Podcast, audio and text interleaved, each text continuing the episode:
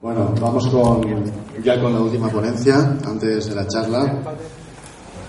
De Santi García podría decir muchas cosas, todas buenas, pero voy a ser rápido porque la ponencia la hace él, no la hago yo. Arqueólogo, eh, escritor de varios libros, entre ellos eh, Crónicas del Misterio, que es el, que da título a la ponencia. Un presentador y director de un programa sobre arqueología que, que os, acon- que os recomiendo, La Fíbula. Y para que entendáis por qué está aquí Sandy, por qué he querido traer a, a Sandy, hace. Bueno, el libro se, se publicó hace un año más o menos, ¿no? Más o menos. Más o menos un año. Y con motivo de, de la publicación del libro, eh, yo entrevisté a, a Santi y a Epo Cardelo, que es el, el otro coautor del libro. Y al final de esa entrevista, que yo publicaba en, en la- en mi web, en al final de la escalera, yo decía una frase que, que justifica por qué es aquí Santi. Yo decía que Crónicas del Misterio es un libro que te deja con ganas de, de- con mucha inquietud y con ganas de, de aprender. Hay muchas formas de divulgar misterio y yo no voy a decir cuál es la mejor o peor, cada uno puede hacer lo que quiera. Pero mi opinión es que el, el buen divulgador del misterio no es el que cuenta la mejor historia o la, más espeluznante o la que más te puede impresionar. Es el, que te deja con ganas de iniciar tu propia investigación, de emprender tu propia búsqueda y de, encontrar tus respuestas. Yo siento debilidad por los investigadores que se toman la molestia de hacer un buen trabajo serio y riguroso y con ello nos proporcionan una divulgación del misterio seria y responsable. Ese tipo de trabajo es Crónicas del Misterio y ese tipo de divulgador es Santi García. Disfrutadlo.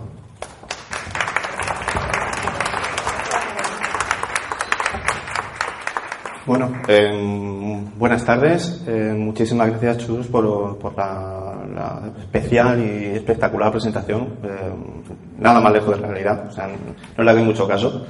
¿Vale? Antes de comenzar eh, lo que es la, ponencia, voy a ser un poquito rápido porque sé que luego eh, hay una serie de testimonios y es lo, que verdaderamente eh, importa. Antes de, comenzar, quería decir que a lo mejor a alguien se le, no sé, se pregunta qué pinta un arqueólogo en una charla o en una jornada sobre misterio. Pues algo tan, algo tan sencillo como o nada o todo. No hay nada en el mundo conocido más misterioso que la arqueología.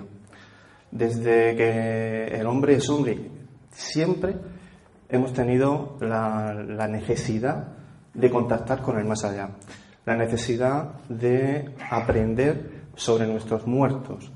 De hecho, eh, no es casualidad de que en los cementerios, en las necrópolis, sean los lugares donde más información podemos eh, rescatar de la vida, de las civilizaciones y de las personas que nos rodean. Esta afirmación podría resultar un poco chocante, ¿no? Como desde, el mismo cementerio, que no hay vida, podemos saber cómo es la vida. Pues creedme que sí, creedme que, es una realidad. Y os invito a demostrarlo en cualquier momento y como queráis, eh, ya, no, ya en un cementerio real, o sea, real, contemporáneo, perdón, o una necrópolis de nuestras épocas antecesoras. Cuando Schultz me propone que pues preparen una pequeñita charla, eh, la verdad es que me vinieron mil ideas a, a la cabeza. Cuando también me propone pues el título Crónicas del Misterio, se me pasa por la, por la cabeza la, la opción de hablaros un poquito de lo que es el libro. Pero el libro está, el libro eh, lo tenéis en las librerías. Y de hecho el libro, mm, como le comenté a, a lo voy a- he traído unos ejemplares, he traído creo que 30, se van a quedar aquí para vosotros, eh, para ayudaros a la, a la hora de tanto la Asociación Vestigium como al final de la escalera, el proyecto que lleváis el- y lo que nace con estas jornadas, pues los beneficios de ese, de ese libro o la aportación voluntaria que cada uno considere. eh, es quiero que sea íntegramente para, pues, para los objetivos y fines que consideréis oportunos. Entonces, lo que se me ocurrió es contaros un poquito o traeros mejor el misterio de Cartagena y cómo la arqueología puede ayudar a demostrar ese misterio. En ese sentido, vamos a empezar con, la primera, el primer caso que, que os traigo, que es el caso de vampiros. Y diréis, ¿vampiros en Cartagena? Claro que sí. Cartagena tiene de todo, pues también tiene vampiros. Pero un vampiro muy especial. Os voy a contar la leyenda, que es lo que ha quedado en la mentalidad colectiva, y luego eh, os voy a contar lo que hemos conseguido rescatar, tanto a nivel eh, iconográfico como a nivel de archivo. La leyenda cuenta, bueno, esta es una de las principales accesos a Cartagena a principios del siglo XIX, que es donde se inicia la historia que voy a contaros. La leyenda cuenta que en, eh, a principios del siglo XX llega al puerto de Cartagena un ataúd, un ataúd vacío, ¿vale? Y se queda tres meses en, esta ciudad, y sin que nadie le llame la atención y sin que nadie lo reclame. Hasta que eh, desde La Coruña lo reclaman.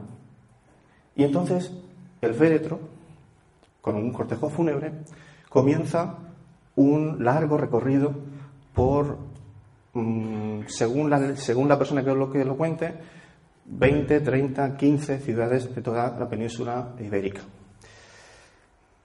Allá donde está, que normalmente pues hacían noche, casualmente suceden una serie de eh, muertes por eh, desangrado. Al día siguiente, tres, cuatro, cinco casos eh, de fallecidos sin sangre. Bueno, esto es una perspectiva de cómo era el puerto en la época en la que se narra la leyenda y una foto de un cortejo fúnebre cualquiera. Ese es uno de los eh, principales eh, o de los, de, las, de, los, de los casos que más nos habla sobre este tipo de misterio. Habla de que salió de Cartagena, se fue a Lama, pasó por Almería, subió a Calasparra, después a Toledo, a Boro, Santillana del Mar, Comillas y La Coruña. Vamos, se pegó un viaje que ya lo quisiera yo.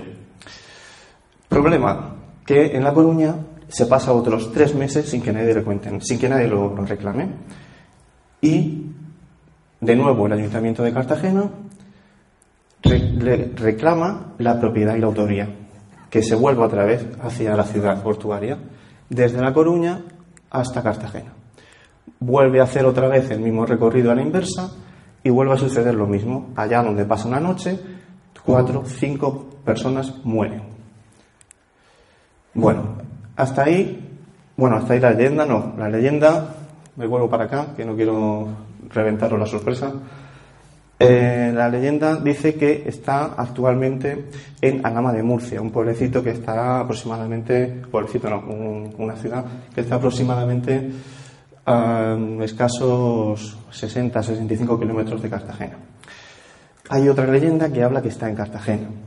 Bueno, pues nosotros eh, comenzamos a investigar, eh, comenzamos a rascar tanto en la mentalidad colectiva como en los archivos históricos eh, de la ciudad y sobre todo en el cementerio de Cartagena, en el cementerio de Nuestra Señora de los Remedios, que está en una pedanía que se llama Santa Lucía.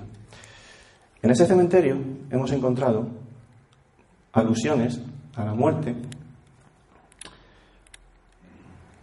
Bueno, esto es una. Esta foto seguro que os, suena. Es un. el, rito para matar al vampiro es de, la zona de la Borgoña francesa. En Cartagena se han llegado a localizar eh, algunas tumbas eh, contemporáneas. Estamos, estaríamos hablando de principios de, de los años 20, 1920 en donde también aparecen este tipo de, enterramiento, ¿vale? Pero lo que nos interesa es que en la ciudad, en el cementerio, hay dos tumbas relacionadas con murciélagos y vampiros.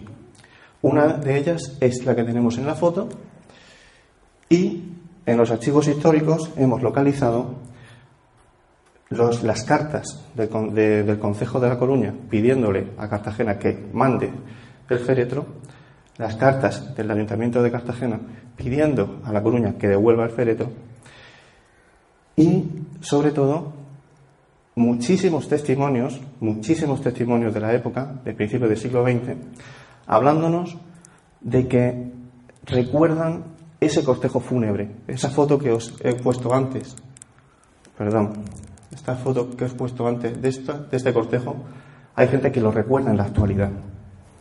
O que su abuelo o su abuela había visto marchar ese ataúd vacío y maldito que ya a principios del siglo XX se hablaba en la ciudad.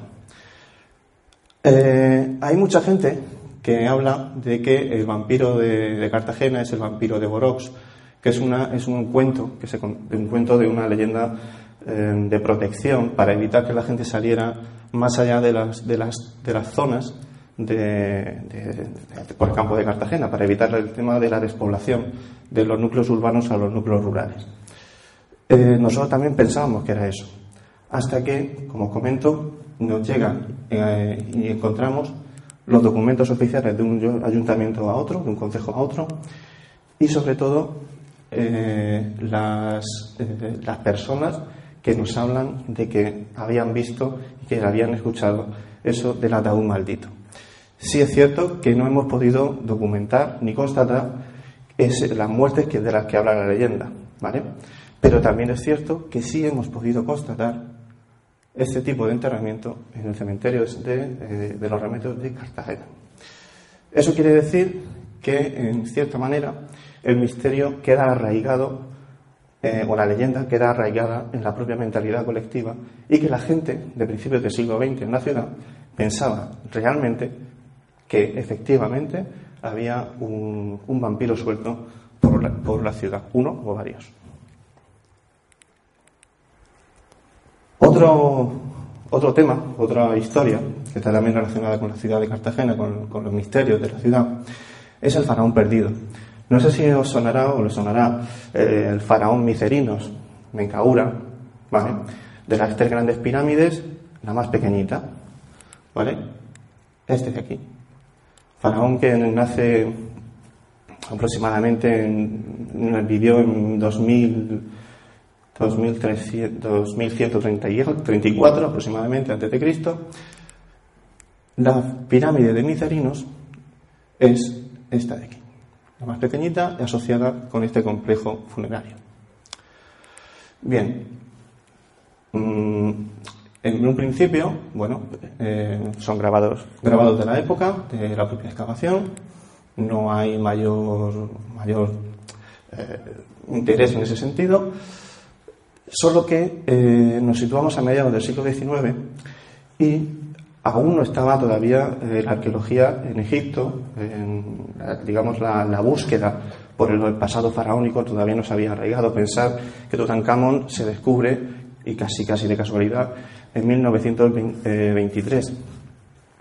Esto aproximadamente sucede en 1800, un siglo antes, un poquito más de un siglo antes. Pero las leyendas de no toquéis a los muertos, no os metáis en cámaras funerarias de los faraones, seguían y estaban a la orden del día. Recordad esto porque dentro de muy poquito eh, lo sacaré a colación. Este es el sarcófago y aquí es, esta es la cámara funeraria. Hasta aquí, todo normal, partiendo de la base de que entraban a zambumbazos, no pasa nada simplemente fotos de la excavación. Howard Weiss es eh, el, antropólogo, el arqueólogo, de alguna manera, en el que eh, confían para rescatar todo el tesoro del faraón. Si me imagino que conocéis, bueno, es una forma de construir las pirámides, no me meto en eso. Este es el sarcófago del faraón y me imagino que conocéis la, leyenda, la maldición de eh, cualquier faraón, sobre todo la de Tutankamón, que se comenta que todo el mundo, eh, cuando entras a la cámara, pues te suceden cosas raras, cosas extrañas, acaba, acaba falleciendo. Sí es cierto que algunos murieron al poco de entrar a la cámara funeraria de Tutankamón y otros eh, murieron de, de, senectud. Pero este, en este caso, en este caso, sucedió algo muy muy curioso. Este es el sarcófago, es un sarcófago de alabastro, ¿vale? No sé si se ve bien en la imagen, pero más o menos eh, por aquí va la superficie del objeto, ¿vale? Y eh, en esta oleta, el Beatriz, o el Beatrice, como queramos, es donde iba regresando desde el norte de, África, norte de África, desde Egipto, hasta Gran Bretaña, que era el destino del cargamento. Hasta que pasó por las costas de, eh, Cartagena. Eh, en esas costas sucedió algo, un hecho, y es que, al parecer, todos los eh, soldados, perdón, todos, todos los marineros que iban en la goleta entraron en locura. Entraron en locura y eh, las últimas investigaciones nos hablan de que fueron ellos mismos los que eh, naufragaron, hicieron naufragar el propio, la propia goleta. Eh, no, no, hasta hace muy pocos años se hablaba de que la goleta, bueno, el mar Mediterráneo en esa zona en ese momento entró en una tempestad eh, brutal, destrozó, destrozó el barco y eh, lo hundió. el mar Mediterráneo, tanto ahora como en esos momentos, es un mar muy, muy, muy calmado. No, no, no era posible que eh, ni en las cartas náuticas, ni en los diarios de a bordo, no de este, obviamente de la goleta, sino de los barcos que hacían la misma ruta, eh, se han localizado ni antes ni después momentos en donde el Mediterráneo eh, estuviera tan, tan, tan bravío. Lo, que se, lo, más plausible y lo que se pudo constatar es que fueron los mismos, eh, los mismos marineros los que, a través de, y eso las crónicas de la época hablan de locura, ¿vale? Acabaron ellos mismos hundiendo el propio barco. El misterio es por un lado ese y por otro, ¿dónde está? Es un barco que no se ha conseguido localizar. Si efectivamente, por donde cuenta más o menos eh, las crónicas, por donde aparecen los marineros, que es aproximadamente por la costa de Mazarrón, las crónicas hablan de que los marineros llegaron a nado. Eh, el barco no está. Si, por lo, si entendemos que estamos hablando de un calado de aproximadamente no más de 6-7 metros, el barco se hubiera tenido que localizar. Pero aún estamos, o aún están, en este, en este caso, eh, aún están buscándolo hasta la saciedad. Hace escasos 20 años, más o menos, bueno, este era un detalle de la bahía de Cartagena, hace 20 años se eh, encontró este plato. ¿Vale? Este plato es un plato de loza de porcelana, de, loza azul sobre blanco, del siglo XIX, muy normal, salvo por eh, que junto a él seguía habiendo una vajilla, una vajilla de mesa, en donde se eh, aparecía, no en esta parte que es el, es el, el reverso, sino el anverso, apareció la goleta Beatriz, Beatrice y eh, cubiertos, cubiertos de mesa, de vajillas de mesa, relacionados con la tripulación de la goleta. La goleta aparece, o sea, estos, estos restos aparecen casi, casi, para que nos situemos en, geográficamente, eh, más hacia Alicante, ¿vale? más que para, para, para, la zona de Cartagena que supuestamente debió aparecer.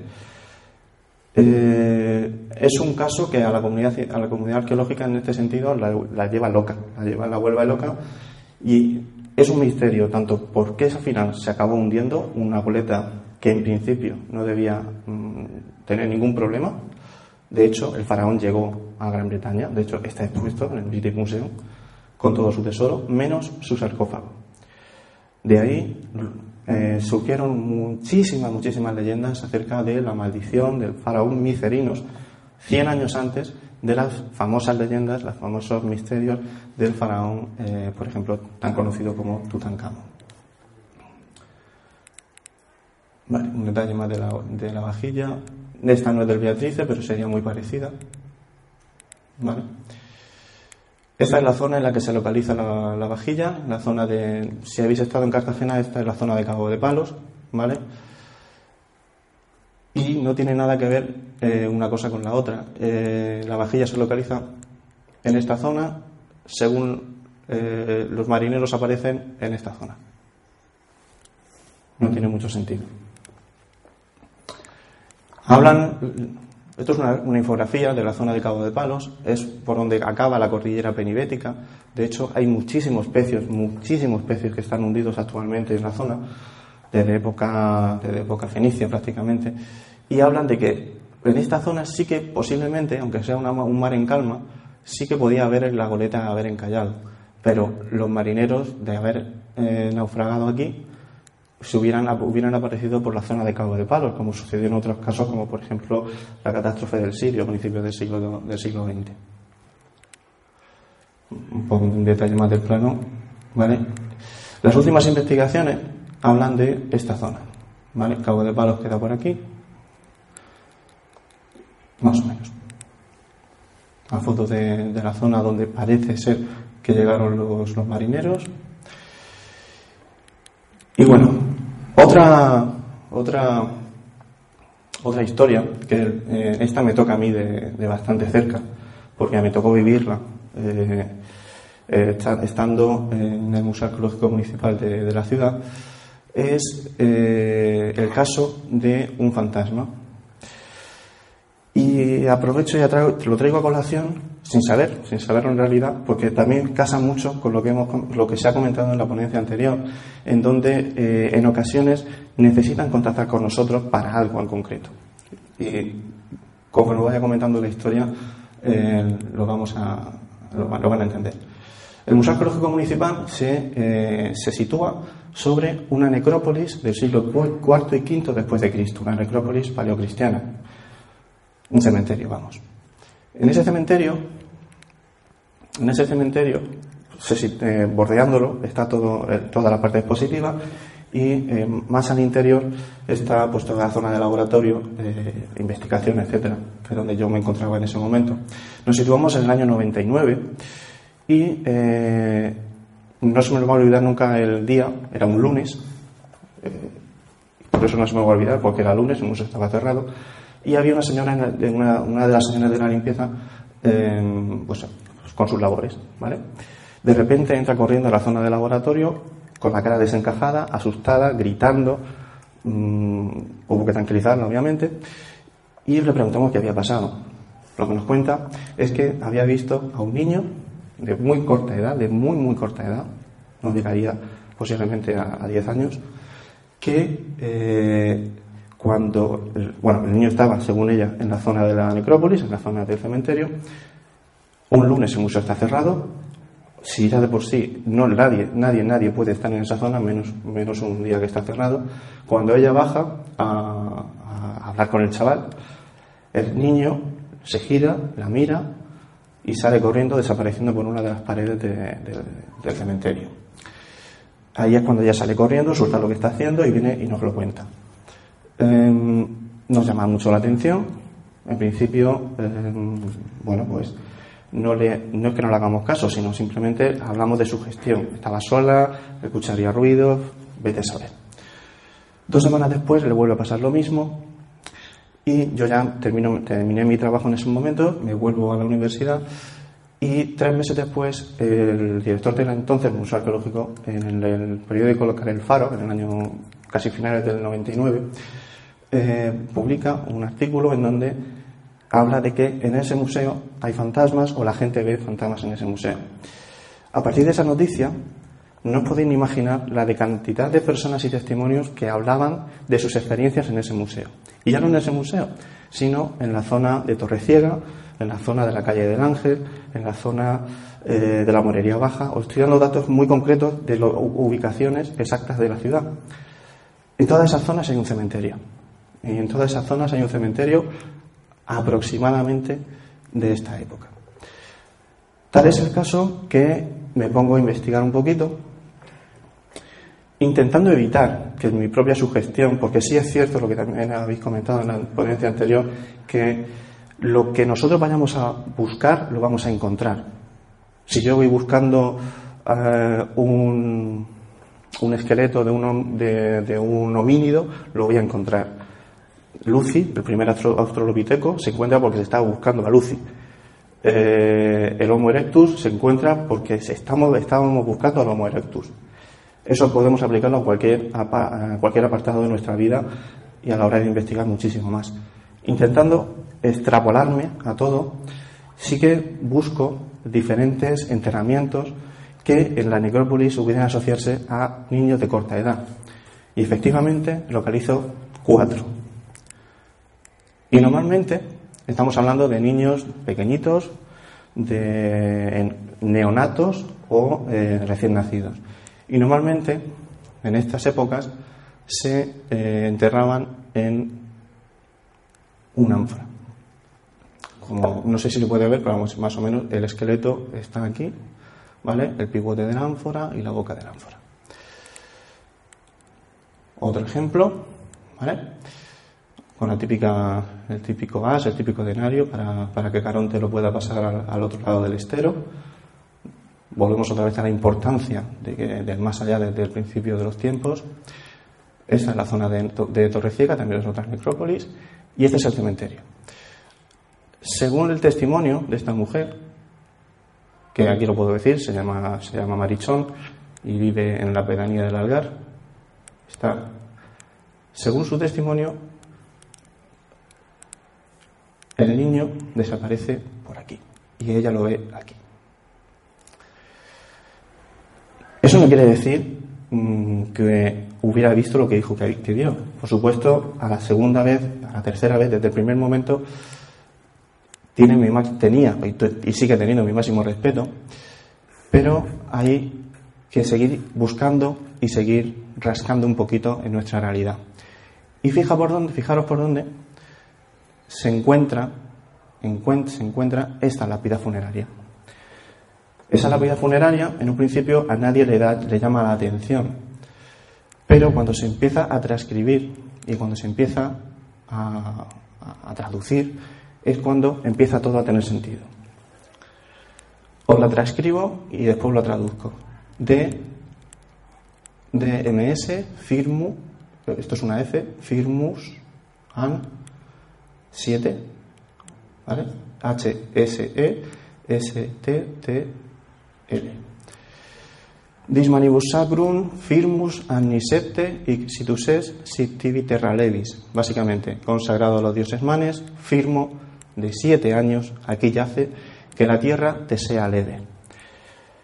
Eso es lo que a mí podéis decirme, que yo me sugestioné, podéis decirme todo lo que queráis en ese sentido, pero es la, única lápida funeraria localizada en el cementerio de del Museo Arqueológico, concretamente en la zona donde esta mujer comentó y nos habló de, este, de su testimonio, y que casualmente estamos hablando de un niño el único niño de esa, de esa edad. La mujer, esta mujer no nos habló de que tenía siete años, porque dijo que, no, que era muy pequeño. ¿vale? También nos lo describió, nos lo dijo que era eh, tenía la cara manchada de, como de hollín y estaba envuelto en una sábana blanca. Hablando de blanco. Esta historia seguro que la conocéis y seguro que os la habéis escuchado en cientos de lugares. Es la típica historia que todas las ciudades tienen, ¿vale? La dama de blanco. La dama de blanco, por lo menos en el caso de Cartagena, ¿vale? Hablan de Doña Sol. Se aparece en el castillo de la Concepción, en el Parque Torres. Actualmente no hay un vigilante de seguridad que quiera eh, pasear, bueno, pasear, hacer la ronda, ¿vale? Solo Aquí arriba, aquí arriba, esta foto un poquito más antigua, pero aquí arriba, que es la zona de la Alcazaba, la zona superior, hay un museo. Los guías del museo nos hablan de que todos los días a las, a las 8 de la tarde nos, eh, se les aparece. Bien. Normalmente hablan de que se aparece por esta zona. La dama de blanco, bueno, la leyenda de Cartagena lo que viene a decirnos es que una, un noble con una, con una chica, una hija, esta chica conoce a, un chico de un nivel muchísimo más bajo, eh, les prohíbe que se vean, los, pilla, a él lo manda a un calabozo y a ella la manda a ser emparedada. Emparedada no se sabe dónde, en principio, no se sabía dónde. Eh, cuando en el año 2009 se, se excava toda esta zona, ¿vale? La Dama de Blanco aproximadamente, la leyenda habla del siglo XVI, siglo XVII. Cuando se excava toda la zona, en este pared, justo en esta pared, aparece una mujer emparedada, asociada a materiales del siglo XV, siglo XVI y siglo XVII. Es más, a escasos 20 metros de ella aparece otra mujer emparedada de los siglos XII, son 12-13 más o menos, por el 12-13 el intervalo de, la cerámica que aparece asociada a la inhumación. Eso nos, viene a, nos da el dato, nos viene a decir que eh, en la ciudad de, Cartagena, no sabemos por qué, sí que había una tradición de, ese castigo, del emparedamiento, y que, imaginaros, esas, eh, esos espíritus o esas, esas, esas, almas en, esos entes, primero, cómo tuvieron que morir. Porque el emparedamiento, bueno, no, no sé si lo sabéis, es la pared, la persona y la pared, apenas con muy poquito espacio para respirar. Eh, imaginaros los gritos que, que tenían que soltar eh, hasta el momento de su fallecimiento. ¿Vale? Son muertes, tal vez sea la muerte más cruel, no violenta, pero sí muy cruel. ¿Vale? obviamente no le dan, no le dan alimento. Pues de los dos casos que hemos podido documentar, y ya no solo a nivel arqueológico, sino a nivel documental, documental de, textos, de crónicas, de, gente que y de gente eh, actual que, nos ha contado sus experiencias por toda esta zona, eh, podemos relacionarla con el siglo XVI, por, más o menos por la, la fisionomía. La fisonomía me refiero de, del inhumado, de la inhumada en este caso. Esto es una, ilustración muy típica, ¿vale? Pero que responde muy mucho a cómo, quitando las calaveras, claro, a cómo eh, los testimonios la describen. Y esta imagen también es muy típica, pero en ocasiones también hablan de una especie de neblina, pero no, pero sin, de neblina sin ser de noche, o sea, sin ser, eh, sin extenderse me refiero, ¿vale? Bueno, nada, esto es otra foto del, mismo castillo. Este es el calabozo donde, donde, donde apareció los restos de, supuestamente ese amante. Por aquí se accede. Bueno, una foto del cuarto milenio cuando vino a hacer una investigación. La crista de San José. ¿Por qué os traigo esta? Bueno, pues porque Cartagena y... ¿Cómo vi de tiempo, Chus? ¿Cómo voy de tiempo? Con esto termino. Cartagena eh, tiene la peculiaridad de que desde prácticamente mm, aproximadamente mil años se han estado enterrando dentro de la ciudad, ¿vale? En este entorno. La cripta de San José la vamos a situar aquí, casi a las afueras. Y es esta. ¿Y por qué os traigo a colación esta cripta? Bueno, pues porque esta cripta eh, no voy a centrarme en la parte iconográfica, sino, perdón, porque esta cripta, eh, muchísima gente más sensitiva, menos sensitiva, hay gente que ha, visto cosas, hay gente que eh, ha contactado con algunos de los monjes, que es los que estaban aquí enterrados, y hay gente que no ha contactado con nadie, pero que su cuerpo físicamente reacciona al estar más de cinco minutos en esa cripta. Es una cripta que está, no está al aire libre, está dentro de un museo, está dentro de un centro de interpretación, pero eh, que, atrae eh, una carga, mm, yo la llamo carga negativa, a lo mejor, no a lo mejor eh, estoy errando en la definición, pero es simplemente estar en esa zona y sentir. Eso sí, eso sí que se puede describir porque cualquier persona lo siente sentir frío, sentir mm, carga, pues como, como mareo en la cabeza, como si tuvieras algo aquí que te presionara. Y ya os digo que la cripta no es como, como donde estamos ahora mismo, que está todo techado, está abierta, eh, no, tiene, no tiene cúpula, ¿vale? Y eh, en, este entorno sí que eh, hemos podido localizar muchísimos, muchísimos, muchísimos testimonios relacionados con, pues con eso, con, apariciones y con, con, contactos y con, experiencias en ese sentido. Eh, lo prometido de deuda. Mm, hasta aquí, hasta aquí mi intervención. Espero que os haya gustado y muchísimas gracias por vuestra atención.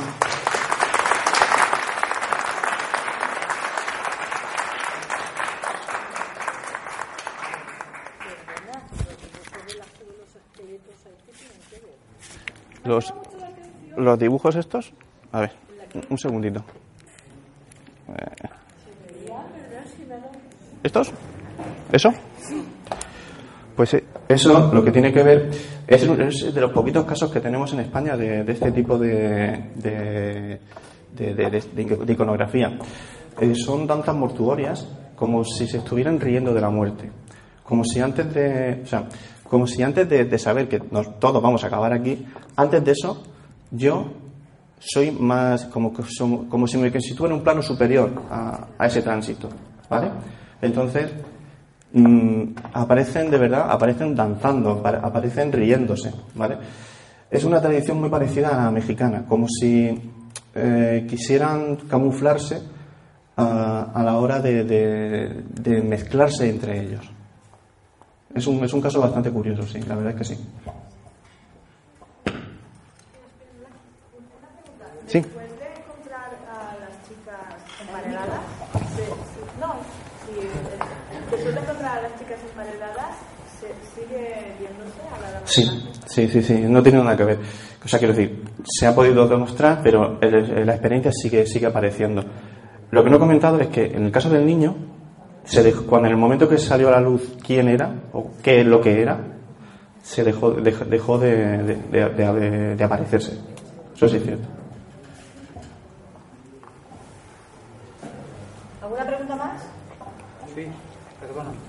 En, el caso de los vampiros, en el tiempo que estuvieron en Cartagena y en el tiempo que estuvieron en La Coruña, ¿hubo muertes?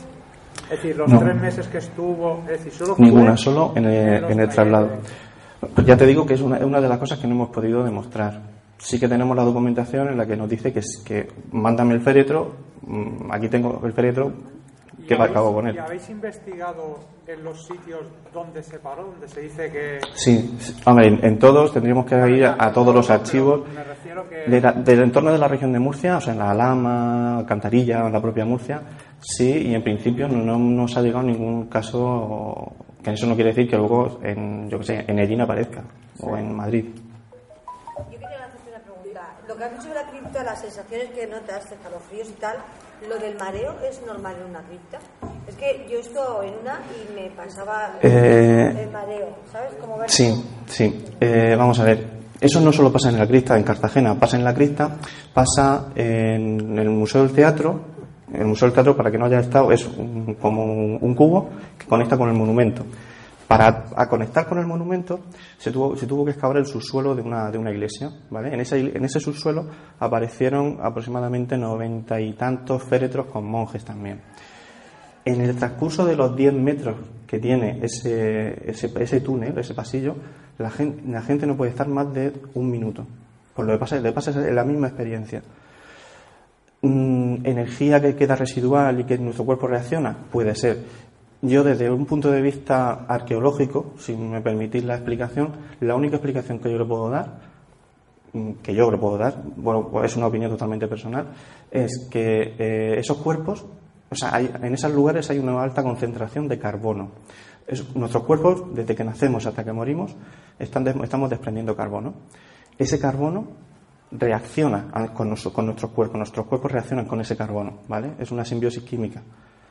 Eh, es la única explicación que yo le puedo dar, que nuestros cuerpos, lo- las personas más sensibles o más, mm, no sé, más sensitivas, se carguen de esa, de esa energía o de ese carbono carbono. que hay allí por, por esqueletos que hay allí. Claro. Claro, el carbo- imagi- cuando hacemos una prueba de carbono a 14, lo único que hacemos es medir el tanto por ciento de carbono que queda en la pieza o en un material. Pues imagínate 100 cuerpos, 500 cuerpos, 200 cuerpos desprendiendo carbono pues durante 200 años, por ejemplo.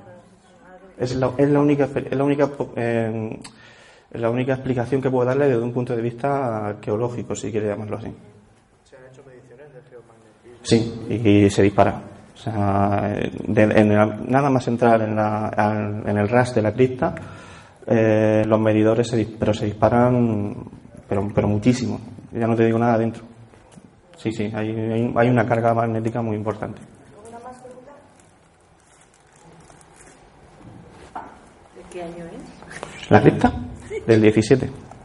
1700, 1650 y algo, mediados del 17. ¿Era en YouTube? Solo mirarla. Que va, si es un espectáculo. Es un espectáculo. ¿Se puede visitar? Sí, sí, sí se puede visitar. De hecho, por eso tenemos los, los testimonios. Tenemos, precisamente tenemos tantos testimonios porque, porque la gente la, la visita y, y muchísima, muchísima gente reacciona. A ver, es bonita, pero que. Sí, llama la atención, la verdad. Gracias. A vosotros. Bueno, aquí tenemos a, a nuestra ETA y a ti. Vamos a darte el, el regalo. Muchísimas Nada, gracias. A ti.